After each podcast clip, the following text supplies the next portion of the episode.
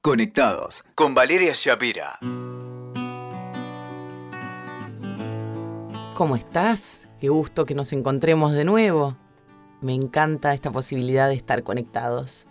Hoy te voy a contar las claves para que la primera cita sea un hit. Un hit, qué viejazo, me suena la Watt.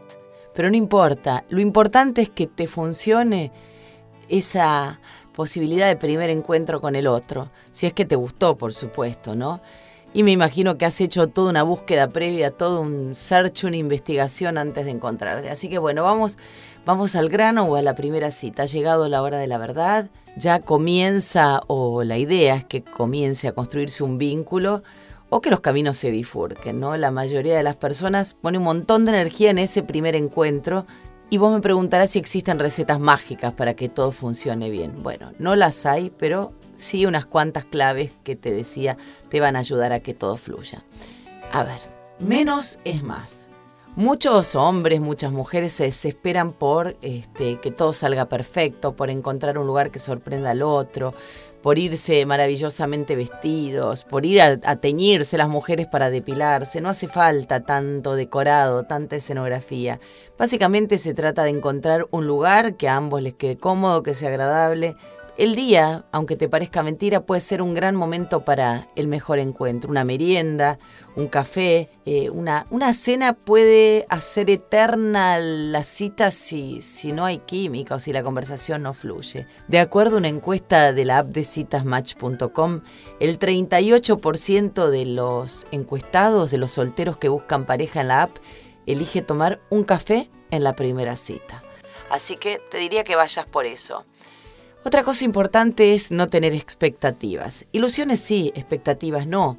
Es lógico que todos querramos que marche maravillosamente, que esa persona sea el amor de nuestras vidas, pero, pero es importante relajarse y dejar de lado las expectativas porque te van a anular, te van a bloquear, van a hacer que actúes como un tonto porque en definitiva estás poniendo en otra persona la, la solución de tu vida y nunca debería ser así.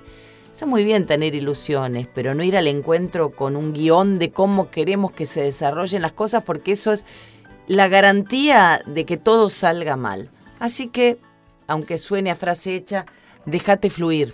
Deja que las cosas sucedan. Y en una de esas, no es el amor de tu vida, pero esa persona con la que cenaste y te teraste encima los fideos y se rieron de eso puede transformarse en tu mejor amigo. Entonces, deja que las cosas ocurran. Nadie quiere salir con un personaje. Ser uno mismo es clave, sin fingir, ni alardear, ni tratar de impresionar al otro. De acuerdo al estudio de solteros de Match, la de citas que te contaba recién, el 37% perdón, de las personas se siente muy molesta cuando en una cita el otro solo se dedica a hablar de sí mismo. Así que no, no le quieras contar al otro todos tus títulos universitarios, qué maravillosa que es tu casa, eh, que sos jefe en tu trabajo, porque al otro no le importa y solo vas a lograr que se deserotice, ¿no? También, según, eh, según el estudio que te contaba recién, más del 40% de los entrevistados dijo que lo peor que puede hacer una persona durante un encuentro es responder los mensajes en el celular. Y ni hablar de contestar llamadas. Se llama fabbing eso, lo hemos hablado en algún que otro podcast. Pero no ignores al otro priorizando tu celular porque también es garantía de que la cita se vaya a pique. Y otro tip más, este me imagino que lo tenés reclaro, pero nunca está de más un refresh. El pasado pisado.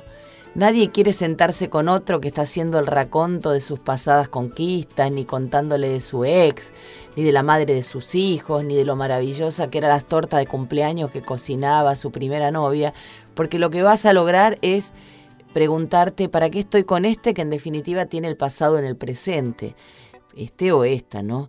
Así que es lógico que con el tiempo vayamos conociendo algo de la vida anterior de nuestras parejas, porque ninguno de nosotros es una página en blanco, pero te pido por favor no lo hagas en una primera cita. Y recordá que el amor de tu vida puede estar ahí a un clic de distancia, en un café, en la esquina. Solo es cuestión de estar atentos y, como me gusta siempre decir, de que seas vos mismo. Nos escuchamos. Escuchaste Conectados con Valeria Shapira.